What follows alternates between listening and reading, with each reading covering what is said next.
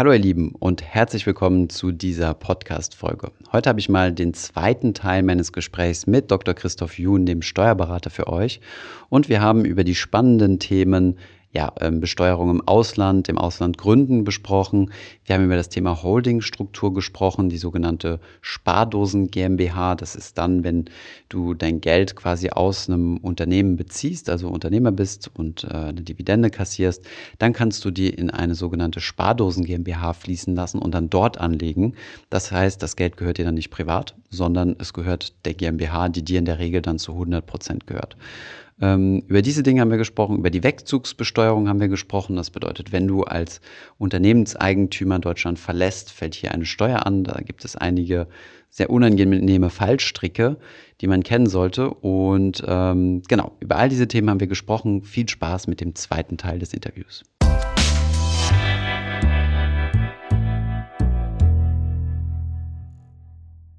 Ja gut, sprechen wir über das Thema Steuern sparen. Ähm, Du bist ja auch spezialisiert, was das Thema internationales Steuerrecht angeht. Ja. Also ausgezeichnet vom Handelsblatt, richtig? Mhm. Herzlichen Glückwunsch danke, dafür.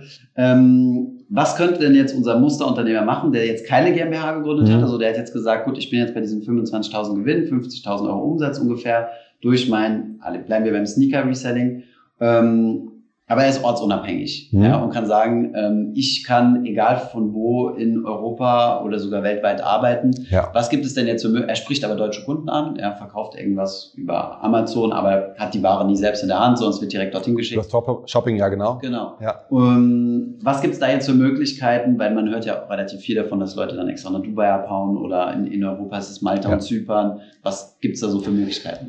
Genau. Jetzt, ähm, du, Ab wann kann ich mich von der deutschen Steuerpflicht entsorgen? Genau, du wanderst aus und nimmst ein komplettes Unternehmen quasi mit. Mhm. So. Und jetzt sagt der deutsche Gesetzgeber natürlich, uh, du hast in Deutschland einen Wert geschaffen und du würdest das Unternehmen ja vielleicht mal verkaufen können und den Wert würden wir besteuern, den Unternehmenswert. Ja. Und wenn du ins Ausland gehst, dann besteuerst du es ja im Ausland, vielleicht mit 0% und dann sieht der deutsche Fiskus nicht davon. Und dann sagt er, man muss das Unternehmen bewerten, wenn du ins Ausland gehst. Und ähm, diese Werte können sehr hoch sein, die hängen vom Gewinn ab. Und ähm, ja, da muss man Unternehmensbewertung quasi machen und muss schauen, wie viel ist das Unternehmen wert. Und den Wert muss ich als sogenannte Wegzugsteuer, wenn ich wegziehe, und Entstrickungssteuer besteuern. Das heißt, das Problem, oder das Problem hatte Amazon, Google, Facebook und Amazon auch, die das in Kalifornien gegründet haben und dann ja auf die Bahamas übertragen haben, die Patente und Marken und Quellcodes, ja. Die haben das natürlich zum Wert gemacht, wo der Wert noch nicht so groß war. Dann haben sie diese sogenannte Exit-Steuer, also die Finalsteuer bezahlt und haben aber zukünftige Wertsteigerungen im Ausland gehabt. So, also, trifft das auch auf mich als kleines Nebengewerbe Einzelunternehmer zu? Ja, aber wenn du einen Wert hast, wenn du nur 20.000 Euro Gewinn machst, hat dein Unternehmen keinen Wert. Hm, okay. Wenn du 200.000 Euro Gewinn machst, mhm. dann hat das schon einen Wert. Okay, interessant. Und, und da stelle ich dem Mandanten immer die Frage, würdest du mir dein Unternehmen für 100.000 Euro verkaufen? Und wenn du dann sagst, nee, auf keinen Fall, dann sage ich, ja, also mal, haben wir uns schon mal geeinigt, dass du mindestens 100.000 Euro Wert geschaffen hast. Zumindest aus deiner Perspektive. Mhm. Ja. Okay, das heißt, dann fällt also eine sogenannte Wegzugsteuer an. Das heißt, idealerweise mache ich mir im Vorfeld Gedanken darüber, ähm, ja. ob ich irgendwie im Ausland irgendwas machen will oder nicht. Genau. Oder ob du auswandern möchtest in der Summe. Genau. Ja, ja, okay. Und äh, genau, Auswandern ist ja auch nochmal so ein Stichwort. Wenn ich solche Konstrukte machen will, was, was viele Leute ja dann noch nicht sehen, dann muss ich ja auch raus aus Deutschland. Ne? Ja. Also wenn ich in Deutschland keine Steuern zahlen will, egal wie ich es drehe und wende, ja. darf ich hier nicht mehr wohnen. Richtig? Ähm, es kommt drauf an, ja. Ähm, du bleibst in Deutschland und hast im Ausland eine Firma. Wenn du da nur eine Briefkastenfirma hast, wird das nicht akzeptiert, steht außer Frage. Wenn du, du, du Briefkastenfirma außer im Ausland, in Liechtenstein, in Luxemburg, auf den Bahamas, Cayman Islands, ja, ja das wird nicht akzeptiert. Ähm, wenn du dort Substanz hast, 20 Mitarbeiter hast, dann kommt es auf ganz viele Folgebedingungen an. Wo triffst du deine Entscheidungen? Bist du noch der Geschäftsführer? Was ist, haben die, produzieren die was? Haben die einen produktiven, also operativen Geschäftsbetrieb? Dann kann man es hinbekommen, dass das anerkannt wird und ich nur im Ausland meine Steuern zahle. Aber das können große Unternehmen natürlich in der Regel nur machen. Ein Einzelunternehmer kann das nicht machen. Der, mit der Briefkastenfirma, das wird nicht funktionieren.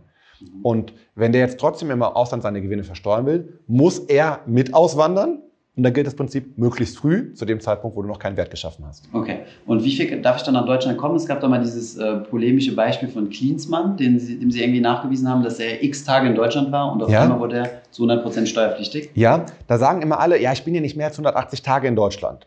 Das ist eigentlich der falsche Ansatz, weil das Deutsch. Das ist die Hälfte des Jahres. Das ist genau, das ist die Hälfte des Jahres. Und ähm, das deutsche Steuerrecht kennt zwei Anknüpfungspunkte. Das eine ist, wo hast du einen Wohnsitz? Und den Wohnsitz kannst du überall auf der Welt haben, sogar an mehreren Orten. Du hast eine Finca auf Mallorca, in Kitzbühel hast du dann auch noch ein Chalet, dann hast du noch ein Weingut irgendwo in Frankreich und schon bist du überall in allen, allen Ländern steuerpflichtig. Und wenn du sowas auch in Deutschland hast, bist du auch erstmal in Deutschland steuerpflichtig. Okay. Also bitte alle Wohnungen aufgeben in Deutschland. Wir nennen das die Schlüsselgewalt. Ja. Kannst du auch langfristig vermieten, dann hast du keine Schlüsselgewalt mehr und damit keinen Wohnsitz mehr in dem Sinne. Mhm. Weil es geht nicht darum, wo du gemeldet bist, sondern es geht darum, wo kannst du wohnen? Wo hast du einen Schlüssel? Ah ja, okay, interessant. Ne? Und erstmal alle Schlüssel abgeben. Auch wenn ich gar nicht dort bin. Also ich besitze eine Wohnung dort oder auch ja. wenn ich sie miete sogar noch? Ja, auch wenn du sie mietest, wenn du einen Schlüssel hast. Auch wenn dir deine Freundin oder Frau in Deutschland noch einen Schlüssel zur Verfügung stellt, obwohl es ihre Mietwohnung ist, kannst du sie mitnutzen und dann hast du einen steuerlichen Wohnsitz. Okay, und wie vermeide ich jetzt, dass ich äh, fünffach versteuert werde, wenn ich in fünf verschiedenen Ländern Immobilien besitze? Ja, für sowas gibt es natürlich Doppelbesteuerungsabkommen. Mhm. Und Doppelbesteuerungsabkommen sagst du, sagen, wenn du in mehreren Ländern steuerlich ansässig bist, dass du nur in einem Land in der Regel da, wo du deinen Lebensmittelpunkt hast, wo deine Kinder zur Schule gehen, wo deine Frau wohnt und mhm. ne, du im Golfclub bist, dass du da dann nur Steuern zahlen musst. Okay. So, aber hier die Empfehlung, in Deutschland diesen Wohnsitz loszuwerden. Okay. Das ist das eine. Und das andere ist der sogenannte gewöhnliche Aufenthalt. Und das ist die, da fragen Mandanten, was ist der gewöhnliche Aufenthalt? Gewöhnlicher Aufenthalt ist, wo du für gewöhnlich bist. Wenn du nicht heute hier bei mir in Bonn bist, jetzt sind wir in Bonn, zieht dich dich nach Berlin, weil du dafür gewöhnlich bist. Mhm. Ähm, ich wohne privat in Bonn, mich, mich, zieht es gewöhnlich für, also nach Bonn, in meine Wohnung. Ähm, wenn ich nicht gerade im Urlaub bin, dann zieht es mich für gewöhnlich zurück nach Bonn. Und so hat jeder eigentlich einen gewöhnlichen Aufenthalt. Okay. Und ähm, jetzt kann man auch sagen, mein gewöhnlicher Aufenthalt ist in Monaco, weil ich da keine Steuern zahle, schön und gut. Wenn ich aber dann trotzdem, jetzt kommt die dritte Stufe, 180 Tage in Deutschland bin, dann muss ich trotzdem wieder in Deutschland 180 Tage. Und das war der Fallstrick für Klinsmann. Ja, das ist dann immer der Fallstrick an dieser Stelle. Das heißt, Wohnsitz auslagern, gewöhnlicher Aufenthalt, Golfclub und ähnliches auch ins raus und ähm, drittens nicht 180 Tage in Deutschland sein. Aber beißt sich das nicht so ein bisschen? Also äh, angenommen, ich habe keine 180 Tage, aber einen gewöhnlichen Aufenthalt, das geht ja irgendwie nicht, oder? Weil Doch, das geht. Also sagen wir, du bist Promi und du fliegst die, oder Model und du fliegst die ganze Zeit in der Weltgeschichte an den schönsten Locations umher, mhm. aber für gewöhnlich zieht es sich zurück nach Berlin. Okay. Dann bist du, ist dein gewünschter Aufenthalt in Berlin, auch wenn du kaum da bist. Ah ja, okay, verstehe. Mhm. Gut, und dann kommen wir nochmal zu unserem, äh, zu unserem Unternehmer zurück, der sich jetzt ja. gesagt hat, okay, äh, ich, ich, ich will jetzt ins Ausland gehen, das Thema Steuern äh, möchte ich irgendwie umgehen wo, was, was gibt es denn dann für Möglichkeiten, wo er hingehen kann? Warum ähm, ist es so, dass du in gewissen Ländern keine Steuern bezahlst oder gibt es so, ja? Ja, also es ist auch alles internationale Steuerpolitik. Mhm. Ähm, also Deutschland hat natürlich auch eine Strategie und sagt, wenn wir den Steuersatz erhöhen, werden Unternehmer aus Deutschland auswandern. Ja. Wenn wir den Steuersatz reduzieren, werden Unternehmen aus dem, Deutschland, aus, aus dem Ausland wieder nach Deutschland zurückkommen. Das ist Steuerpolitik.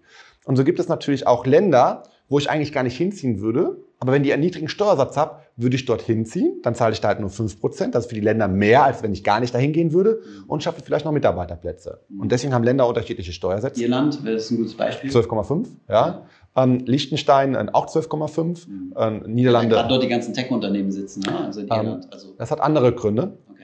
Weil Irland mit den Cayman Islands und Bahamas ein besonderes Abkommen hat. Mhm. Die werden steuerlich auf den Bahamas und Cayman Islands behandelt, haben auch ihre Mitarbeiter auf den in Irland, in Irland. und das wird als eine Einheit gesehen und wird dann akzeptiert aus amerikanisch-steuerlicher Sicht.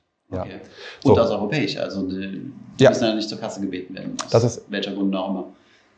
Ähm, ja, das ist so, weil das über Lizenzgebühren mhm. mit dem Abkommen mit den Bahamas und Cayman Islands auf die Cayman Islands Bahamas absaugen. Mhm. Aufgrund des Abkommens zwischen Irland, Bahamas und Cayman Islands. Okay, was ja viel kritisiert wird. Wie stehst du zu dem Thema? Also jetzt sind wir ja gerade schon beim Thema internationale Konkurrenz, ja. was das Steuerrecht angeht. Die Schweiz hat uns ja vorgelebt, äh, dass, dass man dort äh, er sehr attraktiv besteuert wird und damit viele Leute dorthin gegangen sind. Ja. Ich weiß nicht, wie viele Promis da sitzen, Schumacher, keine Ahnung wer alles. Ähm, und ja dann durch Druck aus der EU gewisse Dinge haben fallen lassen. Ne? Zum Beispiel ja. dieses, dieses Bankgeheimnis oder verschiedene andere Punkte.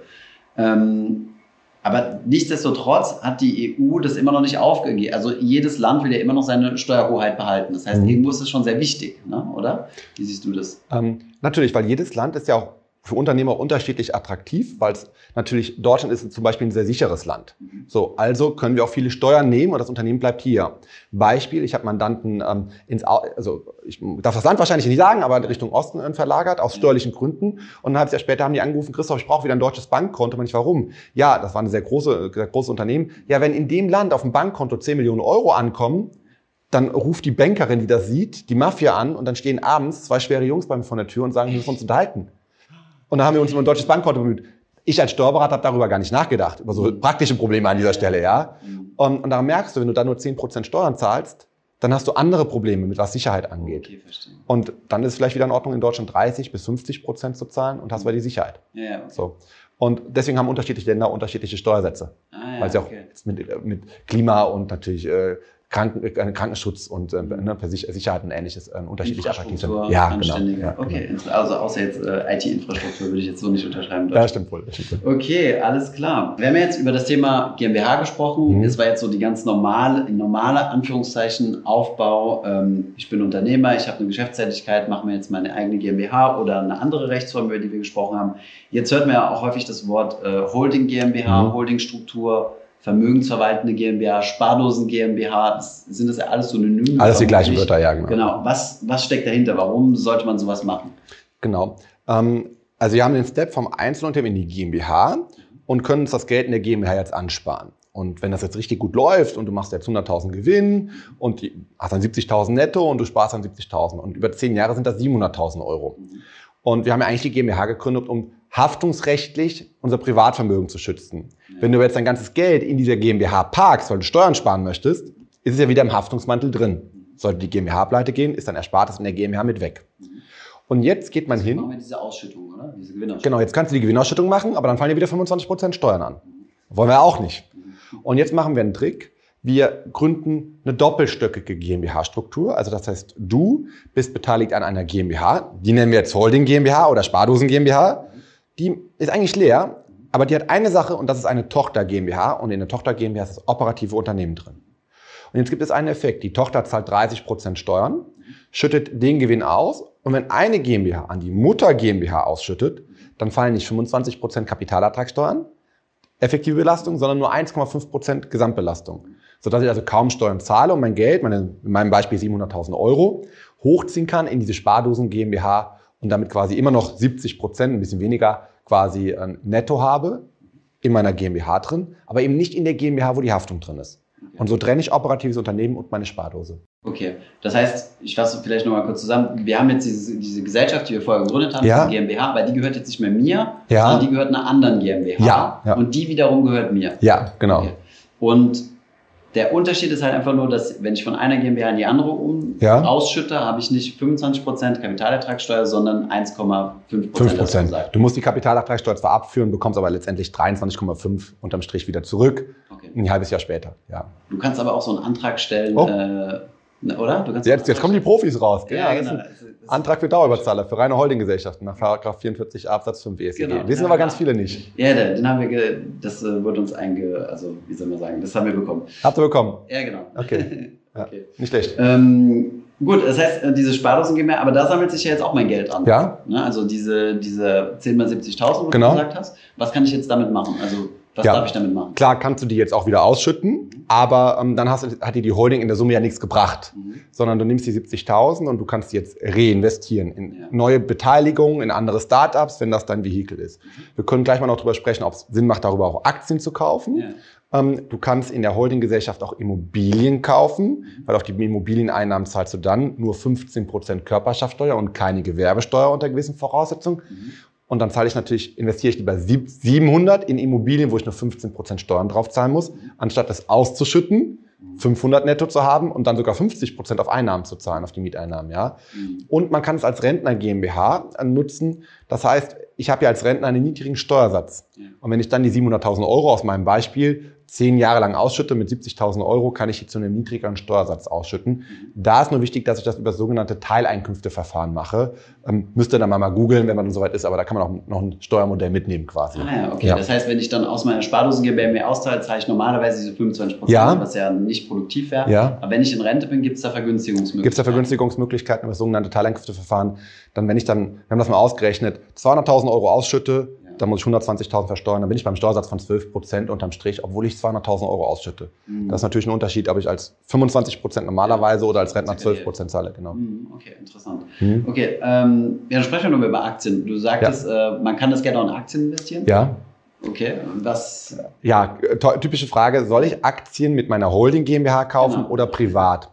Ähm, jetzt erstmal festgehalten, wenn ich mit der Holding kaufe, kaufe ich ja mit 70.000 oder mit 700.000 und privat nur mit 50, weil ich ja muss ja die Ausschüttungssteuer zahlen. Ich kann also mehr Aktien privat, also mit der Holding kaufen als privat. Ähm, jetzt machen die Aktien aber Gewinne. Und da gibt es klassischerweise zwei Arten, wie die Gewinne machen können. Das eine sind Dividenden und das andere sind Veräußerungsgewinne. Genau. Im also Privat- Kursgewinne, aber nur dann, wenn ich verkaufe. Wenn du verkaufst. Und wenn du die privat kaufst, beides 25% Steuern, ob Dividenden oder Kursgewinne, beides gleich.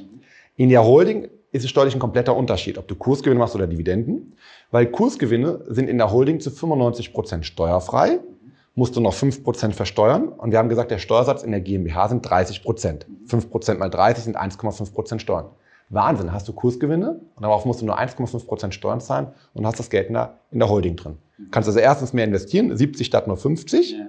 Und zweitens nur 1,5% Steuern und ähm, kannst dann natürlich auch wieder mehr reinvestieren. Bietet sich an. Wenn du aber jetzt Dividendenerträge machst, musst du die ja mit 30% versteuern. Ähm, normalerweise haben wir gesagt, sind Dividenden und so auch nur mit 1,5% steuerpflichtig. Aber wenn du eine Beteiligungsquote nicht erreichst, also von 10 und in manchen Fällen auch von 15% bei der Gewerbesteuer, bekommst du diese 1,5% Besteuerung auf Dividenden nicht, sondern musst du 30% zahlen. Und wenn ich mal unterstelle, wenn du Aktien am Börsenmarkt kaufst, dann kaufst du da jetzt nicht 17, 18, 19 Prozent der Anteile komplett an der Aktiengesellschaft, sondern im 0,00 Prozent Bereich. Und dann wären die Dividenden steuerpflichtig. Das Und heißt, von der Auswahl her setze ich theoretisch eigentlich eher auf Aktien, die wenig Dividende ausschütten, aber hohe Kursgewinne haben. Genau so. Also typische Growth-Aktien. ja, und die kaufst du mit der Holding. Mhm. Und wenn du Dividenden erwartest, dann kaufst du die besser steuerlich, aus steuerlichen Gründen besser privat. Besser privat, okay. Mhm. Ähm, jetzt war aber noch ein Aspekt, ähm, den du so nebenbei quasi erwähnt hast. Ähm, wenn du das Geld dir persönlich ausschüttest, Ja. dann fallen ja 25 äh, Prozent weg. Genau. Also rund 25 Prozent. Das heißt, aus 100 Euro Gewinn, die ich mir ausschütte, kommen 75 Prozent auf meinem Ja. Konto an, die kann ich investieren. Ja. Wenn ich es in der GmbH lasse, sind es ja 100 Euro, die ich investieren kann. Das heißt, ich habe ja 25 äh, Euro quasi, die mehr für mich arbeiten oder länger für mich arbeiten können. So, aber äh, rechnen wir es mal einfach mit 10% Rendite durch. Ja. Wenn du privat 50 Euro investierst und machst 5 Euro Gewinn und zahlst darauf 25% Steuern, machst du netto 3,75. Mhm. Wenn du aber mit der GmbH statt 50 dann 75 investierst, mit 10%, um es einfach zu rechnen, sind es 7,50 Euro. Ja. Und in der Summe dann 30 plus 25% Steuern zahlst, sind das 50% Steuern, die weg sind. Dann machst du aus den 7,50 Euro wieder nur 3,75. Achso, das heißt, äh, da weiß ich, da, da gleich. Da hast du keinen Mehrwert, genau. Weil wenn du 75% investierst mit 50% Steuern, ist das gleiche, wie wenn du 50% mit 25% Steuern investierst. So okay. ungefähr. Da gibt es einen kleinen Nachkommadifferenz, aber Okay. so ungefähr. Das heißt, es gibt gar keinen Steuerstundungseffekt, wenn ich, äh, also dass ich quasi mehr Geld in der GmbH habe, was länger für mich arbeiten kann. Doch, das muss ich zugeben, das schon, weil du zahlst ja erstmal nur 30% und wenn du ausschüttest, 25%. Wenn du nicht ausschüttest, kannst du natürlich damit auch ähm, Stundungseffekt, den Stundungseffekt nutzen. Ja. Und gerade, ich meine, so, so unsere Investitionsidee ist ja jetzt nicht so wildes Zocken oder so, sondern wirklich langfristiges Anlegen und langfristig ist 15 Jahre plus. Ja. Und da kann sowas ja schon wirklich ins Gewicht fallen. Wenn ich sage, ich lasse das Geld in der GmbH drin, lasse das dort für mich arbeiten und bezahle erst später Steuern. Ja, das heißt ja. Stunden. Ja, klar. Und damit hast du natürlich dann viel mehr Geld zum Anlegen statt 50, 70 Prozent. Erstens, du zahlst zumindest dann auch weniger Steuern auf die Veräußerungsgewinne und nutzt dann noch den Effekt der Rentner GmbH, wenn wir über 10, 15 Jahre sprechen. Ja. Logisch, dann lohnt sich sowas. Okay. Ja. Das heißt, so eine Holdingstruktur, gibt es irgendwie eine Größenordnung, wo man sich sagen würde, meine GmbH macht so viel Gewinn oder so viel um, äh, eher Gewinn? Ja. Ähm, ab wann lohnt es sich äh, zu sagen, so eine Holdinggesellschaft macht Sinn? Weil du musst ja dann auch noch, multiplizierst ja auch die Kosten. Du musst ja Genau. nicht nur eine, eine Bilanz machen, sondern zwei direkt. Ähm, du musst, genau, du musst zwei machen, wobei die Holding ja erstmal auch wieder mit einem 1000, 2000 Euro im Jahr startet, weil da erstmal nichts drin ist. Ähm, wächst dann aber sehr schnell, weil du sparst ja da dein Geld an und die Bilanzsumme steigt. Damit steigen auch die Gebühren beim Steuerberater. Ähm, ich sage immer, es muss jeder für sich schauen, wie viel Geld braucht er privat zum Leben. Also es gibt Leute, die kommen mit 20.000 Euro im Monat klar, und, im Jahr klar und es gibt Leute, die brauchen auch 200 im Jahr. Und dann stellt sich die Frage, wie viel verdienst du und wie viel würdest du deswegen gerne sparen in deiner Holding GmbH? Ja. Das heißt, wenn du z- 500.000 Euro Gewinn machst und gibst die 500.000 Euro aus, brauchst du keine Holding GmbH, weil du nicht sparen möchtest. Hm. Wenn Ja, du aber nur 100.000 ausgibst, bleiben 400.000 übrig. Natürlich gründest du dann eine Holding, um die 400.000 Euro da steuerbegünstigt zu parken. Ah ja, okay. Völlig klar. Okay, jetzt gibt es aber noch einen Punkt, äh, was man berücksichtigen muss, ist, dass du das von vornherein gründen musst, richtig? Also du kannst jetzt nicht sagen, ah, meine GmbH läuft jetzt gerade so gut, ich mache mal noch eine Holding drüber. Also ich Ähm, schiebe zwischen mich und die GmbH noch was dazwischen. Genau, also wenn du es von vornherein gründest, ist es viel einfacher. Du gehst zum Notar, gründest erst die Holding, wartest die Handelsregistereintragung ab, gehst drei, vier Wochen später wieder hin und gründest die operative GmbH. Total einfach. Wenn du aber schon die GmbH gegründet hast und möchtest jetzt quasi die bestehende GmbH in eine Holding einbringen, das schenkst du ja dann quasi irgendwie der, der Holding. Oder? Genau, das musst du über, das kannst du steuerneutral machen. Da gibt die Möglichkeit gibt es, nennt sich Anteilstausch, dass ich die Anteile da reinbringe und tausche, geht steuerneutral. Ähm, ist aber viel aufwendiger beim Notar und beim Steuerberater, erstens. Und zweitens darfst du dann, ähm, hast du eine siebenjährige Sperrfrist. Die Holding darf die Tochter sieben Jahre lang nicht verkaufen. Okay. Ja, also kommt noch dazu. Also, sieben Jahre schon sehr lang. Ist sehr lange, genau. Ja. Also das heißt, du darfst du sie nicht verkaufen oder ist sie dann nur steuerunwirksam? Ähm, also ist das dann nur steuerunwirksam? Ja, der, ja, du kannst sie verkaufen. Mhm. Weil würdest du die GmbH privat verkaufen, müsstest du dafür Steuern zahlen. Ja. Nachdem du sie in die GmbH eingebracht hast, in die Holding, haben wir gesagt, kannst du Aktien steuerfrei verkaufen. Und da Aktien ja genauso behandelt werden wie GmbH-Anteile, ja. kann eine Mutter GmbH, die Tochter GmbH steuerfrei verkaufen, also bis auf die 1,5 Prozent Steuern wieder. Mhm. Und da sagt der Gesetzgeber natürlich, nee, da musst du jetzt sieben Jahre lang warten. Mhm. Und wenn du dann innerhalb der sieben Jahre verkaufst, musst du rückwirkend quasi so tun, als würdest du die mit dem voll versteuern auf privater Ebene. Aber da schmilzt es auch jedes Jahr um ein Siebtel ab. Und was muss ich für Steuern zahlen, wenn ich meine GmbH verkaufe? Ja, jetzt fängt wieder an kompliziert zu werden. Da kommt das sogenannte Teileinkünfteverfahren wieder zur Geltung. Mhm. Der Gesetzgeber sagt, wenn du 100.000 Euro Gewinn machst, sind 40 steuerfrei ja. und 60.000 musst du versteuern mit deinem persönlichen Steuersatz. Mhm. Merke ich mir immer ganz einfach. 40 pauschal oder 40 Prozent? 40 ähm, Prozent sind erstmal steuerfrei. 60 Prozent. Genau, die GmbH verkaufst. Okay. 60 Prozent musst du versteuern, mal deinen Steuersatz, 0 bis 45 Prozent, nehmen wir mal 42 Prozent, was die meisten haben. Mhm. Dann sind wir bei 25,2 Prozent. Um die Frage zu beantworten, wenn du deine GmbH verkaufst, rechne mit 25 Prozent Steuern. Ah, okay. Und wenn ich, äh, angenommen, ich bin nicht beim, beim Spitzensteuersatz von 42 Prozent, ja? sondern ich bin, melde mich zufälligerweise gerade vorher arbeitslos oder so. Also wäre das jetzt ein, also das wäre jetzt der erste Trick, der mir in den Kopf kommen würde, aber vermutlich gibt es ja irgendeinen. Der, der andere Trick ist, du verkaufst am 2. Januar. So, ja. also so. es läuft immer gut, du hast immer ausgeschüttet, ähm, du verkaufst nicht am 31., weil dann fließt das ja in den Steuersatz des alten Jahres noch mit rein, wo du immer gut verdient hast. Du verkaufst dann am 2. Januar, in dem Jahr, wo du in Rente gehst oder dich zur Ruhe setzt oder eine Weltreise machst, ja. weil im nächsten Jahr hast du keine anderen Einkünfte, du hast dann nur diesen Veräußerungsgewinn und hast dann natürlich einen niedrigen Steuersatz. Ah ja, okay. Verstehe. Ist ganz simpel, aber muss man drauf kommen. Ne? Aber gut, dann, muss, dann müsste die, die Firma ja weniger als diese 60.000 Euro wert sein, eigentlich, oder? Ja. Damit sich das überhaupt. Ja, okay. den niedrigen Steuervorteil bis 60.000 hast du auch, wenn du für 6 Millionen verkaufst, ja. aber der verpufft dann, der ist ja dann so marginal. Okay, aber also, sind es 40 Prozent? Ich dachte, also angenommen, du verkaufst deine Firma für 10 Millionen, sind dann trotzdem 40 Millionen steuerfrei? Ja, 40 Prozent sind steuerfrei und mhm. 60 Millionen oder 60 Prozent musst du mit deinem persönlichen Steuersatz versteuern, mhm, okay. der in der Größenordnung dann 45 Prozent ist. Der Einkommenssteuersatz. Ja, der Einkommenssteuersatz. Okay. Und ähm, also wenn man das jetzt durchrechnet, komme ich dann zufälligerweise oder auch nicht auf äh, die Kapitalertragssteuer, die auch um die, die auch das, das hat der Gesetzgeber bewusst so gewählt. Okay, das, da fragen alle, warum 60 Prozent? Ja, weil 60 Prozent mal den normalen Steuersatz von 42 Prozent 25,2 ist. Das ist zufällig okay. Also nicht zufällig, sondern Okay, das heißt, wenn ich, es ist quasi wie wenn ich Aktien kaufe. Ob die Firma mir jetzt Dividenden ja. auszahlt oder ob ich Kursgewinne realisiere, sind immer 25 Prozent und deswegen wurde das so strukturiert. Genau so. Ah ja, okay. Also kann man sich das als Eselsbrücke auch merken. Also es sind zwar unterschiedliche Steuern, aber der Steuersatz ist gleich. Ist zufällig, also genau der gleiche, ja. Zufällig oder gewollt. Ja, genau.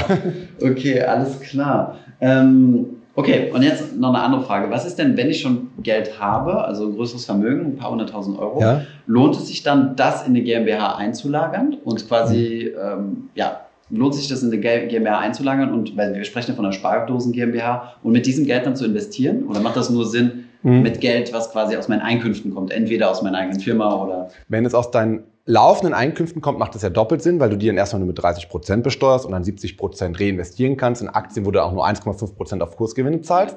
Wenn du aber das Geld schon auf privater Ebene hast, kann es auch Sinn machen, das in die GmbH reinzugeben. Dann kannst du zwar, hast du da erstmal keinen Vorteil, aber dann die Gewinne, die du dann daraus generierst, werden vielleicht nur mit 1,5 Prozent besteuert, wenn es Veräußerungsgewinne sind von Aktien. Und da gibt es den Trick, nimmst du dein Erspartes ja. und legst es bitte nicht als Eigenkapital in die GmbH rein, weil dann kannst du es nicht mehr so leicht steuerfrei zurückzahlen. Da gibt es eine sogenannte Verwendungsreihenfolge. Du musst erst die Gewinne mit Kapitalertragssteuer ausschütten, bevor du an deine Einlage wieder rankommst. Ja. Um das zu vermeiden, dass es so eine Reihenfolge da gibt, kannst du das nicht als Eigenkapital geben, sondern als Fremdkapital, also als Darlehen. Mhm. Das heißt, du gründest die GmbH, Kredit. 12.500 legst du in die GmbH rein und den Rest gibst du als Kredit, als Darlehen, machst einen Darlehensvertrag mit einer niedrigen Verzinsung okay. Und ähm, packst das dann rein. Weil dann kannst also du auch das Geld... in meiner GmbH quasi mein Wertpapierdepot. Als Beispiel, geht, ja. Ah ja, okay. Genau. Also bezifferst du dann der Höhe nach ne? ja. und du machst darüber einen Darlehensvertrag. Aber die Gewinne, die dort erzielt werden, okay, die haben dann halt diesen Vorteil, dass sie nur 1,5 Prozent, also die genau. Kursgewinne 1,5 Prozent versteuert werden. Genau. Okay. Ähm, hast du da so eine Größenordnung im Kopf, ab wo sich das lohnt? Vermutlich erst ab ziemlich großen, ab ziemlich großen Vermögen. Ja, genau, weil wenn du 100.000 Euro Wertpapierdepot hast und du machst eine 5% Rendite, machst du 5.000 Euro Gewinn. Ja wie viel Steuern sparst du damit? Statt 25 Prozent nur 1,5. Das ist nicht so die Welt. Und da kostet natürlich noch die, die, die Kosten der GmbH an sich. Genau. Also sollte schon Millionchen aufwärts sein, Ah, ja, okay. wo man über sowas nachdenken sollte. Okay. Ja. Also, ja, jetzt ohne, äh, ohne irgendwie äh, Details zu erfragen, aber hast du Kunden, die sowas machen? ja, klar. Ja. Okay, also die haben dann, die sagen dann, ich habe hier einen großen Cashbestand oder irgendwas. Ja, Okay. also wir machen das selten, indem wir bestehende Privatvermögen da reinlegen, sondern wir gründen sehr viele Holdinggesellschaften, wo dann operatives Vermögen niedrig besteuert wird und das parken wir in der Holding und reinvestieren das von dort. Ah, ja, Natürlich. okay. Sehr, Das sehr ist, ist ein klassisches Gestaltungsmodell. Ah ja, okay, sehr, sehr interessant. Und so sind vermutlich auch alle Großkonzerne irgendwie äh, Ja. so strukturiert in der Richtung. Ja, ja. Okay, super interessant. Also das kann sich echt lohnen, wenn du Privatvermögen hast. Ja. Okay. Alles klar. Ah ja, wir haben noch ein Thema, stimmt, das haben wir eben äh, nur so am Rande erwähnt, das war diese Wegzugssteuer. Ja. Äh, vielleicht müssen wir das noch ein bisschen nach, also Ja. haben wir eben schon angesprochen. Ähm, Wegzugssteuer bedeutet, ich habe mir jetzt was aufgebaut in Deutschland und will irgendwie ins Ausland gehen, weil es steuerlich attraktiv ist oder Ja. aus welchen Gründen auch immer. Ja. Und ähm, der Gesetzgeber sagt dann, naja gut, ähm, du führst hier was aus, du musst also Ja. einmalig besteuern, als wenn du es verkaufen würdest, Ja. richtig? Also der Gesetzgeber will immer, dass wenn du in Deutschland einen Wert geschaffen hast, der steuerpflichtig wäre, wenn du ihn verkaufst, dafür will er die Steuer sehen. Und wenn du ins Ausland wanderst, würde er das Besteuerungsrecht verlieren. Und dann besteuert er quasi in der juristisch letzten Sekunde, bevor du über die Grenze gehst. Und wenn du eine GmbH gründest mit 25.000, die aber dann im Wert steigt, du würdest ins Ausland ziehen, könntest du hier dann steuerfrei verkaufen. Und deswegen hat der Gesetzgeber die Wegzugsteuer erfunden, 1972, schon ewig her, und ähm, sagt, in dem Augenblick, wo du wegziehst, als GmbH-Gesellschafter, möchten wir diesen Wert der GmbH besteuern und der ist sehr hoch. Als ähm, ganz grobe Formel kann man sagen, den Gewinn der GmbH mal Faktor 10. Das ist der Jahresgewinn. Machst du 100.000 Gewinn, ist der Wert eine Million. Und dann zahlst du darauf 25% Steuern für die Wegzugsteuer, 250.000 Euro und das tut echt weh, weil du machst ja nur 100.000 Gewinn. Ja, wo, ja, genau, du hast ja dann Liquiditätsprobleme. Liquiditätsproblem, genau. Das kann man innerhalb der Europäischen Union stunden. Der Gesetzgeber will aber das Gesetz rückwirkend auf den 1. Januar 2020 dahingehend ändern, dass du es nicht komplett stunden kannst, unbefristet, sondern in EU und auch an anderen Ländern in sieben Jahresraten zahlen musst. Ja, und dann musst du die 250.000 in unserem Beispiel durch sieben Jahresraten zahlen. Okay. Und das ist echt, echt ein Problem, was, Du könntest theoretisch in eine Situation kommen als Unternehmer, wo du dir einen Wegzug gar nicht leisten kannst finanziell. Das ist so. Das ist Okay. so. Ähm, ich mache dir ein Beispiel, was wirklich ein Problem ist. Du bist ein sehr wohlhabender Unternehmer, dein Unternehmen, deine GmbH ist 100 Millionen Euro wert und deine Frau ähm, will zu ihrer Familie äh, nach Amerika ziehen und du willst mit deiner Frau und deinen Kindern nach Amerika auswandern. Dann würde diese Auswanderung 25 Prozent, also 25 Millionen Euro Steuern auslösen und dann musst du dir die Frage stellen, Die auch nicht bestundet sind, weil es nicht EU weil es nicht EU ist, Ja. ja, ähm, kannst du sieben Jahresraten, also aktuelle Rechtslage fünf, äh, demnächst vielleicht sieben Jahresraten in Amerika-Fällen nutzen. Und willst du diese 25 Millionen Euro zahlen, um mit deiner Frau nach Amerika auszuwandern? Mhm. Oder ist dir das das Geld nicht wert? Ja, Zumal Amerika auch kein also, äh, Steuerparadies ist. Das Ja, heißt, du wirst ja genau. dort quasi genauso besteuert. Ja, Okay, interessant. ja, ja. Das heißt, wenn du das wirklich machen willst, müsstest du ein Viertel von deiner Firma verkaufen und jemanden finden, der dir diese äh, 25% abkauft. genau so ist. Okay, genau so sehr, ist. sehr interessant. Gut, aber du hast doch bestimmt Hack oder gibt es da gar keine Möglichkeit irgendwie. Es, Äh, es gibt ja ganz viele. Also die habe ich so bei YouTube eigentlich, also ich habe ja auch einen YouTube-Kanal, Ja, habe ja. ich eigentlich so noch nicht gesagt. Man, verlinken wir alles. okay, gut. Ähm, ja klar, ähm, da gibt es jetzt die Möglichkeit, eine GmbH und Co. KG zwischenzuschalten. Das heißt, die Wegzugsteuer greift nur für Kapitalgesellschaften, also für GmbHs im Grunde. Wenn du aber nicht an der GmbH beteiligt bist, sondern du bist an der GmbH und Co. KG beteiligt, die wiederum an der GmbH beteiligt ist, ziehst du nicht als GmbH-Gesellschafter weg, sondern als Gesellschafter einer GmbH und Co. KG. Und da würde diese Wegzugsteuer nicht greifen. Dann brauchst du auch wieder Substanz in Deutschland. Das ist nicht ganz so einfach, aber so würde man es vermeiden. Andere übertragen das auf eine Familienstiftung. Dann gehört es keinem mehr, auch nicht dir. Und dann kannst du wegziehen und bekommst trotzdem über die Familienstiftung die zukünftigen Erträge. Also da gibt es schon Möglichkeiten, diese Wegzugsteuer zu vermeiden. Du wandelst die GmbH um, per Formwechsel in die GmbH und Co. KG. Dann hast du auch keine GmbH mehr, die der Wegzugsteuer Ja, ja. unterliegt. Da gibt es schon Möglichkeiten, natürlich. Okay, also zwangsläufig fällt sowas jetzt nicht unbedingt Genau. an. Okay. Wichtig ist aber, viele wissen, dass es eine Wegzugsteuer für eine GmbH gibt, aber auch eine Art Wegzugsteuer gibt es auch für das Einzelunternehmen und für die GmbH und Co. KG. Die heißt dann nur nicht Wegzugsteuer, die heißt dann Steuerentstrickung. Da kann man aber steuerfrei ins Ausland, wenn das Einzelunternehmen oder die GmbH und. KG, also die Personengesellschaft, in Deutschland bleibt. Mit Büros, mit Mitarbeitern. Sollte das alles mit ins Ausland wandern, müssen wir auch da Steuern zahlen. Wie, wie sieht das dann eigentlich mit meinem persönlichen Depot aus? Ja. Ähm, also jetzt mal ganz vom Unter Ja. von der Unternehmensbesteuerung weg. Ich habe ein Depot, da, da ist jetzt was drauf, Aktien, ETFs und wilder Ja. Misch, äh, Mischung. Ähm, und ich ziehe ins Ausland. Ja. Kann ich das einfach ins Ausland Die? Wegzugsteuer greift ab 1% Beteiligung.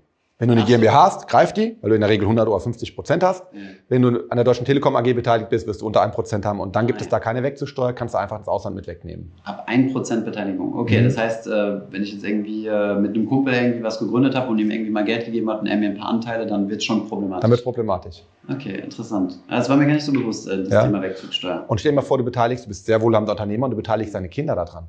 Dann kann dein Kind nicht nach Amerika zum Studium, weil du 10% okay. übertragen hast und deinem Kind was Gutes tun wolltest. Also, okay, aber wie ist das denn in der gelebten Praxis? Also in der gelebten Praxis bei der großen, wohlhabenden Personenunternehmen schaltet man ähm, GmbH und Co. KGs zwischen, wo ganzen alle Familienmitglieder daran beteiligt sind. Mhm. Und dann zieht ein Kind von zehn Familienmitgliedern ja. ins Ausland und die GmbH und Co. Es bleibt in Deutschland, dann ist das kein okay. Problem. Und kann ich denn bewusst wählen und sagen, ich will bewusst noch in Deutschland steuerpflichtig bleiben, um diese Wechselsteuer nicht zu haben? Das geht nicht. Mhm. Das geht leider nicht. Ja. Okay, sehr interessant. Das heißt, das eigentlich interessantere Modell ist eigentlich die GmbH und Co. KG, oder? Wenn du wegziehen möchtest und das Unternehmen in Deutschland bleibt, mhm. kannst du mit einer GmbH und Co. KG als Anteilseigner ins Ausland wegziehen, mhm. ohne eine Wegzugsteuer oder Entstreckungssteuer auszulösen. Ja. Mhm, okay. Super interessant. Ähm, deswegen, deswegen meinte ich vorhin, der klassische Weg ist von einem Einzelunternehmen in die GmbH oder vielleicht später auch in die Holding. Ja wenn nicht andere steuerliche Vorteile für eine GmbH und Co. KG oder OAG oder KG sprechen. Mhm. Wegzugssteuer wäre ein Grund für eine GmbH und Co. KG. Mhm, okay, verstehe. Ich hoffe, diese Podcast-Folge hat dir gefallen. Wenn ja, dann zöger doch nicht in deinem Umfeld über diesen Podcast zu sprechen, bei Freunden und Bekannten. Ich denke, es gibt auch in deinem Umfeld viele Menschen, die sich für das Thema finanzielle Bildung interessieren oder interessieren sollten. Wenn du auf iTunes bist, würden wir uns auch freuen, wenn du uns eine positive Bewertung dalässt. Das hilft uns, den Podcast noch einfacher auffindbar zu machen. Alle wichtigen Links und Verweise findest du wie immer in den Show Notes zu diesem Podcast. Vielen Dank fürs Zuhören und bis zum nächsten Mal.